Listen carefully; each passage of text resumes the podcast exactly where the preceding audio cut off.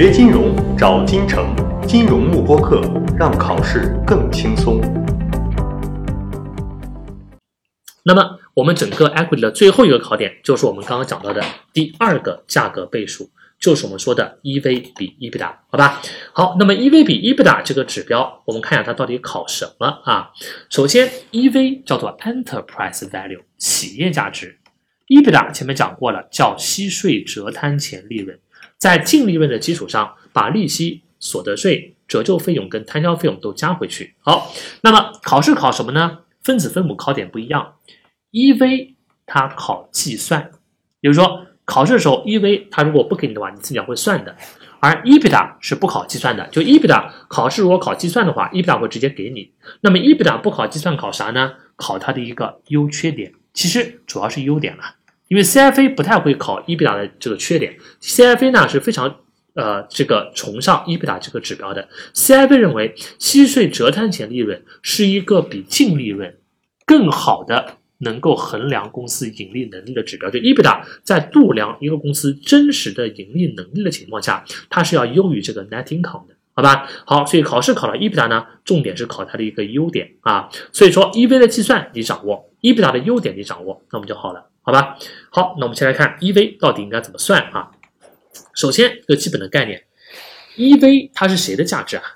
是整个公司的价值，而不仅仅是股票的股权的价值。好，为什么这么说呢？你看啊，EV 除以 EBITDA，这个息税折摊前利润是属于股东的利润，还是属于整个公司的利润啊？应该属于股东，应该属于整个公司的利润吧？你看，它在净利润的基础上，把什么所得税呀、利息都加回去了。啊，我们知道这部分利息是我公司支付给谁的？支付给债权人的嘛，对不对？就说我在属于股东的净利润的基础上，把公司付给债权人的那部分利润也给加回来了，说明这个 EBITDA 是不是属于整个属于股东跟债权作为一个整体，属于股东跟债权这个整体的利润啊，对吧？那么股东和债权人不就代表整个公司嘛？所以 EBITDA 呢，它是整个公司的利润。那既然是整个公司的利润，它上面就应该用整个公司的价值，因为你不能用股权价值去除以整个公司的利润，对吧？这样的话，它两者的口径是不匹配的啊。为了口径的匹配，上面的价值必须是整个公司的价值，下面的利润呢也是整个公司的利润。股权对股权，公司对公司，这个口径是不能乱的啊。所以说，就是 EV 你就知道一点，它指的是整个公司的价值，而不是 equity 的。好，那整个公司的价值怎么算呢？不就是股权价值加债务的价值嘛，对吧？所以你看，他拿普通股的市场价值加上优先股的市场价值，好，普通股加优先股，整个公司股权的价值就出来了。股权价值再加上债务的价值，是不是整个公司的价值就出来啦？但关键是最后一步，我从整个公司的价值里面还要把账面的现金和短期投资减掉。这边的短期投资呢，主要指的是一些期限非常短、流动性非常强的投资。你可以理解为就是这个东西，cash equivalents，其实就是现金等价物。啊，就是说我从公司的总价值里面是要把现金和现金等价物给减掉的。那么很多人问了，为什么我在计算一个企业的总价值的时候，这个企业账面的现金是不含在里面的？大家想，比如说你想。我现在要去收购一个公司，好，经过估值发现这个公司的总价值是十个亿，但注意这十个亿里面有一个亿是公司在账面上的现金。那么我作为一个投资者，我会花多少钱来收购这个公司？有人说你公司不是值十个亿吗？那我当然花十个亿来收购它了。但是如果你拿十个亿来收购这个公司的话，会产生一个问题，你想。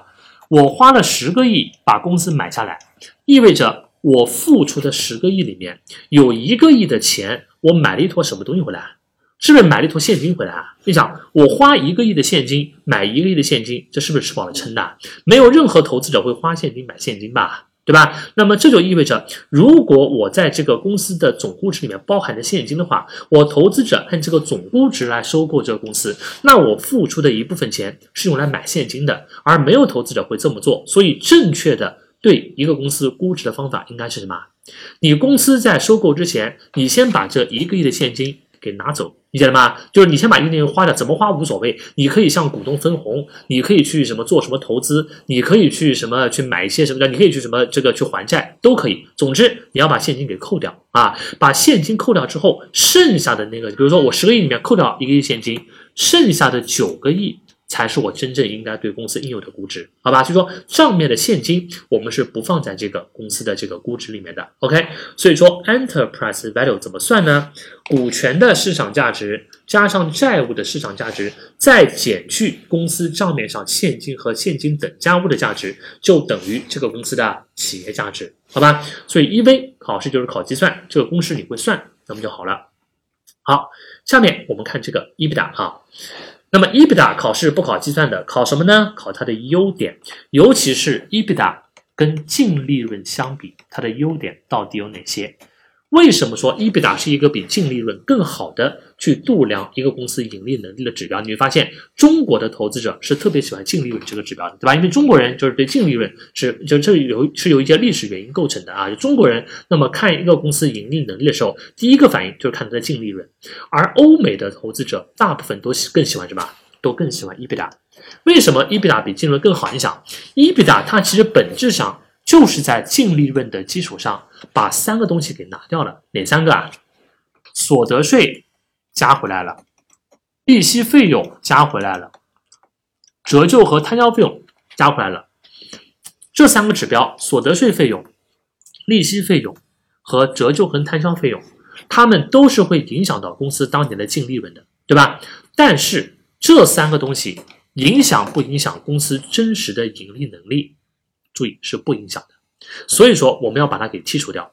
为什么说不影响呢？我们来举例看一下。比如说，你想，我现在有两个公司，A 公司和 B 公司。假设 A 和 B 的呃收入和成本都是完全一样的，比如说收入都是一千万，一千万，它的成本都是五百万，五百万。好，税前利润都是五百万，五百万。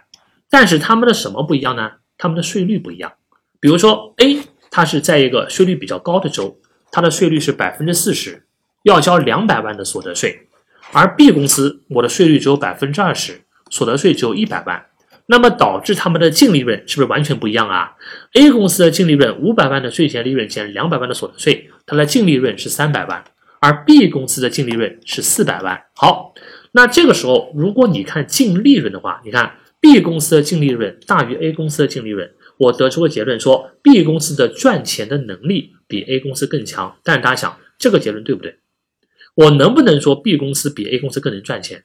不能，因为 B 公司跟 A 公司他们赚钱的能力其实是完全一样的，理解了吧？导致他们净利润不一样的因素在于他们的税率不同，而税率这个不是由公司来决定的吧？就是这个东西是我当地的一个法律法规嘛，我公司对于税率是没有任何掌控力的，所以说税率的不同导致我的净利润不一样，这个并不能反映公司的一个赚钱能力的不同，理解了吧？这就是为什么我们在衡量一个公司真实的 profitability 的时候呢，要把这个。税的这个所得税的影响给剔除，把所得税给加回去。好，这是第一点。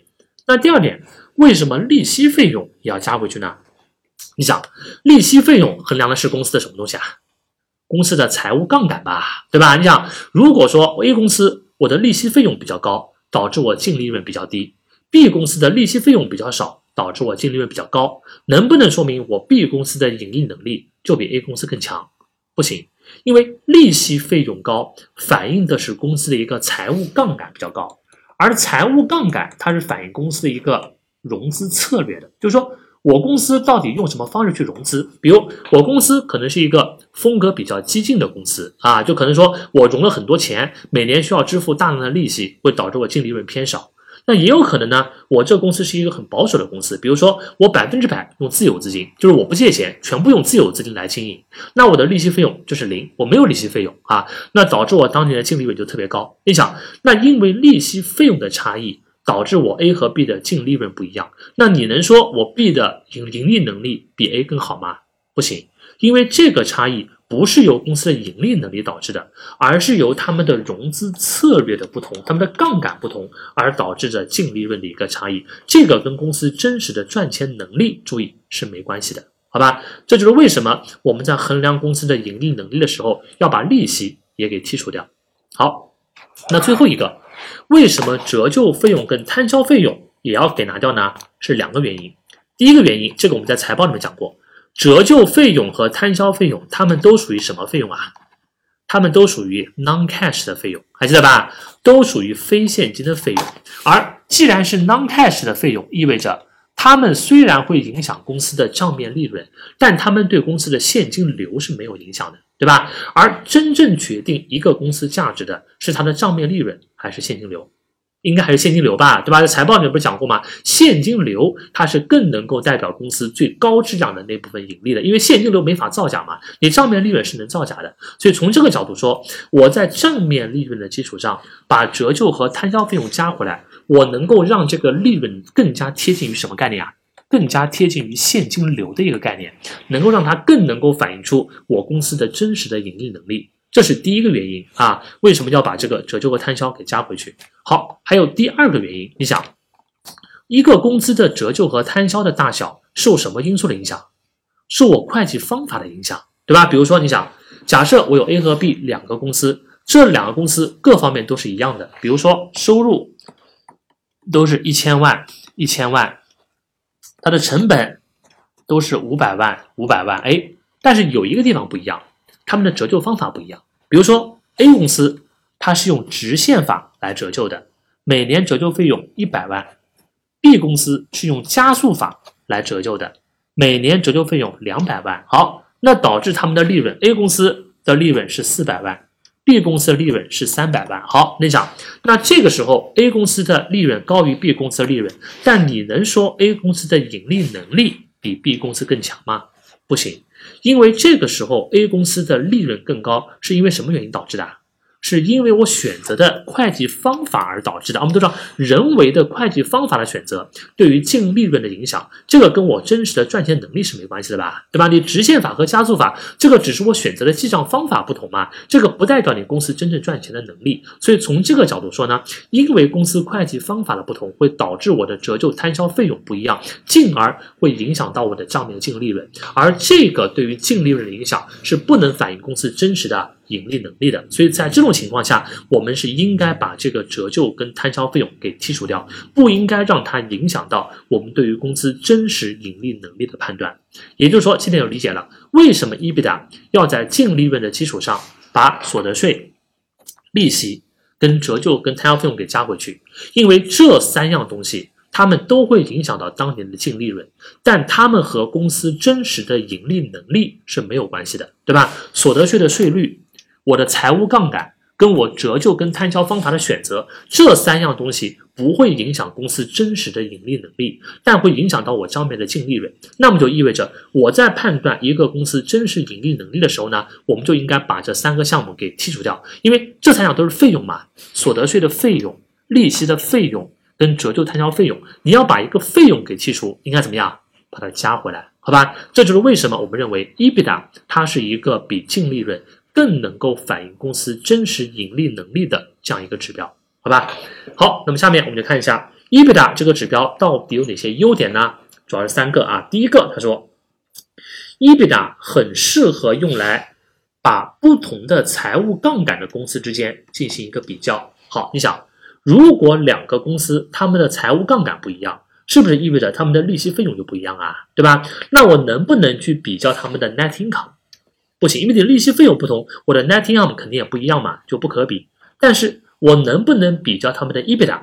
哎，是可以的，因为 EBITDA 它把利息费用给加回去了，给剔除掉了，对吧？那么意味着你不同的财务杠杆对于公司的 EBITDA 是没有影响的。那我在比较两个不同财务杠杆之间的这个盈利能力的时候呢，就应该选择 EBITDA，对吧？比 net income 是更好的啊。好，第二个优点。EBITDA 特别适合用来对一些资本密集型企业，capital intensive 叫做资本密集型嘛，就特别适合用来对一些资本密集型企业来进行估值。好，什么叫做资本密集型企业？资本密集型企业指的是这个公司账面上有大量的什么资产啊？长期资产，对吧？有大量的 fixed asset 固定资产。或者 intangible asset 无形资产，这类公司叫做资本密集型企业。好，那既然这个公司账面上有大量的固定资产跟无形资产，那说明它每年会产生大量的什么费用？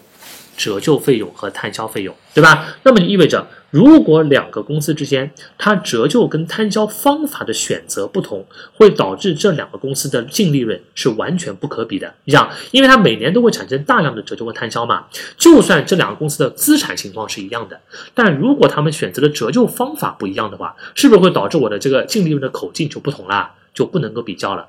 但是这时候你想，他们的净利润不能比较，我能不能比较他们的 EBITDA？哎，EBITDA 就是可以的，对吧？因为 EBITDA 它把折旧摊销费用给剔除掉了嘛，折旧和摊销方法的不同，对于 EBITDA 是没有影响。那么在这种情况下，用 EBITDA 来对这个公司进行估值，就比用 Net Income 要更加合理，对吧？好，这是我们说的 EBITDA 它的一个第二个优点。当然，这个前两个就是说，EBITDA 适合不同财务杠杆之间的公司的比较，适合不同折旧摊销方法之间公司的比较。最后你还能加一个，就前面讲到的所得所得税这边没有写，所以你可以补一个。EBITDA 还特别适合对于什么公司之间进行比较啊？不同税率的公司之间进行比较。因为想两个公司如果税率不一样的话。他们的净利润是不可比的，对吧？因为所得税会影响到净利润嘛。你税率不一样，我的净利润的口径就不同，就不可比。那么在这个时候，我能不能比较他们的 EBITDA？哎，EBITDA 就是可以的。为什么？因为 EBITDA 它在计算的过程中已经把所得税给剔除了，对吧？它不受这个税率不同的影响啊。所以说，那么这是 EBITDA 的第三个优点。所以 EBITDA 呢，它在比较，它在衡量公司的盈利能力的时候，把财务杠杆的不同、所得税税率的不同、跟折旧摊销方法的不同这三个跟公司真实的盈利能力无关的因素。给剔除掉了，那么能够把公司的最真实的那个盈利能力呢给还原出来，这是 EBITDA 比 Net Income 最核心的优势啊。当然还有最后一个，就是说有的时候公司的净利润可能会是负数。你想，当我净利润为负数的时候，我这个市盈率是不是就没法用了？我当前的股价除以一个负数的 EPS，我得到一个负的这个价格倍数就没用了嘛？所以说净利润为负的时候呢，这个市盈率是没法用的。但是 EBITDA 呢，一般不太会这样。他说，即便净利润是一个负数，EBITDA 呢，一般也通常是一个正数。为什么？因为 EBITDA 它在净利润的基础上，是把三块费用都加回来了。你想，就算你的净利润小于零，你在一个负数的基础上，把所得税加回来，把利息加回来。把折旧摊销费用加回来，你也应该变变成一个正数了吧，对吧？如果说这个公司连 EBITDA 都是一个负数，那这个公司其实你也不用对它进行估值，那说明这个公司的财务状况太差了，对吧？就是说你把折旧，你把这个折旧摊销、把所得税、把利息都还原回去了，它还是一个负数，那说明这个公司这个亏损不是一般的亏损啊，说明这是一个巨亏的企业。那这种公司呢，一般来说也不会对它进行投资了。好吧，好，所以以上就是我们的 EBITDA 的考点，就是 EBITDA 在衡量公司盈利能力的时候，它比 Net Income 到底有哪些方面的优势？好吧，这个呢你是要这个重点掌握的，好吧？啊，OK。那么下面还有两个缺点，不过这个缺点呢，它不是针对 EBITDA 来的。你看到 CFA 它是非常非常喜欢 EBITDA 这个指标，他认为 EBITDA 几乎是没有缺点的，它是一个最好的衡量公司真实的盈利能力的指标。下面这两个缺点，它主要是针对 EV 比 EBITDA 这个比率的。他说，如果我们用 EV 比 EBITDA 在对公司进行估值的时候呢，我们在计算这个 enterprise value 的时候，是不是要算一个债务的市场价值啊？对吧？你讲股票的市场价值。很容易算，因为股票是每天是有活跃的市场报价的嘛，对吧？但是很多公司发行的债务它是没有活跃市场报价的，比如说公司发行了一个非常长期的、流动性非常差的一个长期的债券，这个债券可能几年都没有交易的。那么在这种情况下，我们在计算 EV 的时候呢，就无法获得这个债务的市场价值。那么这个时候怎么办呢？他说有两种方法，第一种。我可以找到一个类似的债务，用那个债务的估值来反映我这个债务的估值，对吧？比如说，我公司发行了一个债券，这个债券因为长期没有交易，无法获得它的市场价值。那我可以找到一个跟它评级相同的债券，比如说我这个债券是三 B 级的。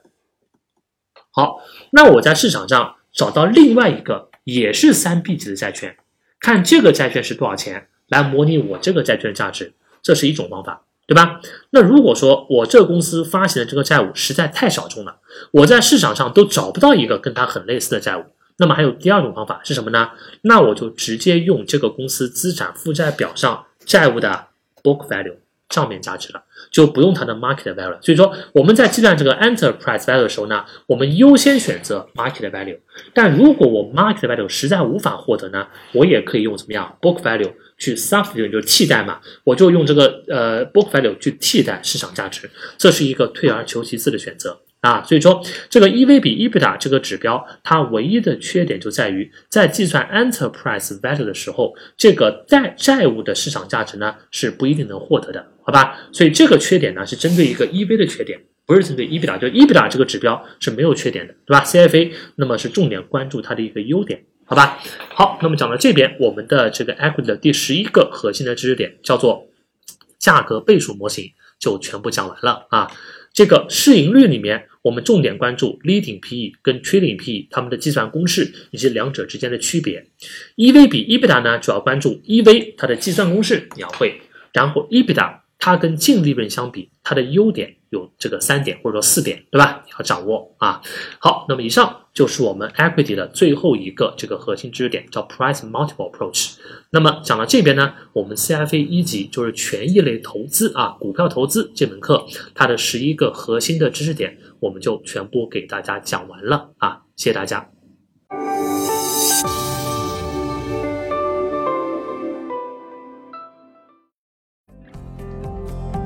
锁定金城教育，成就金融梦想。更多备考知识，请关注金融慕课。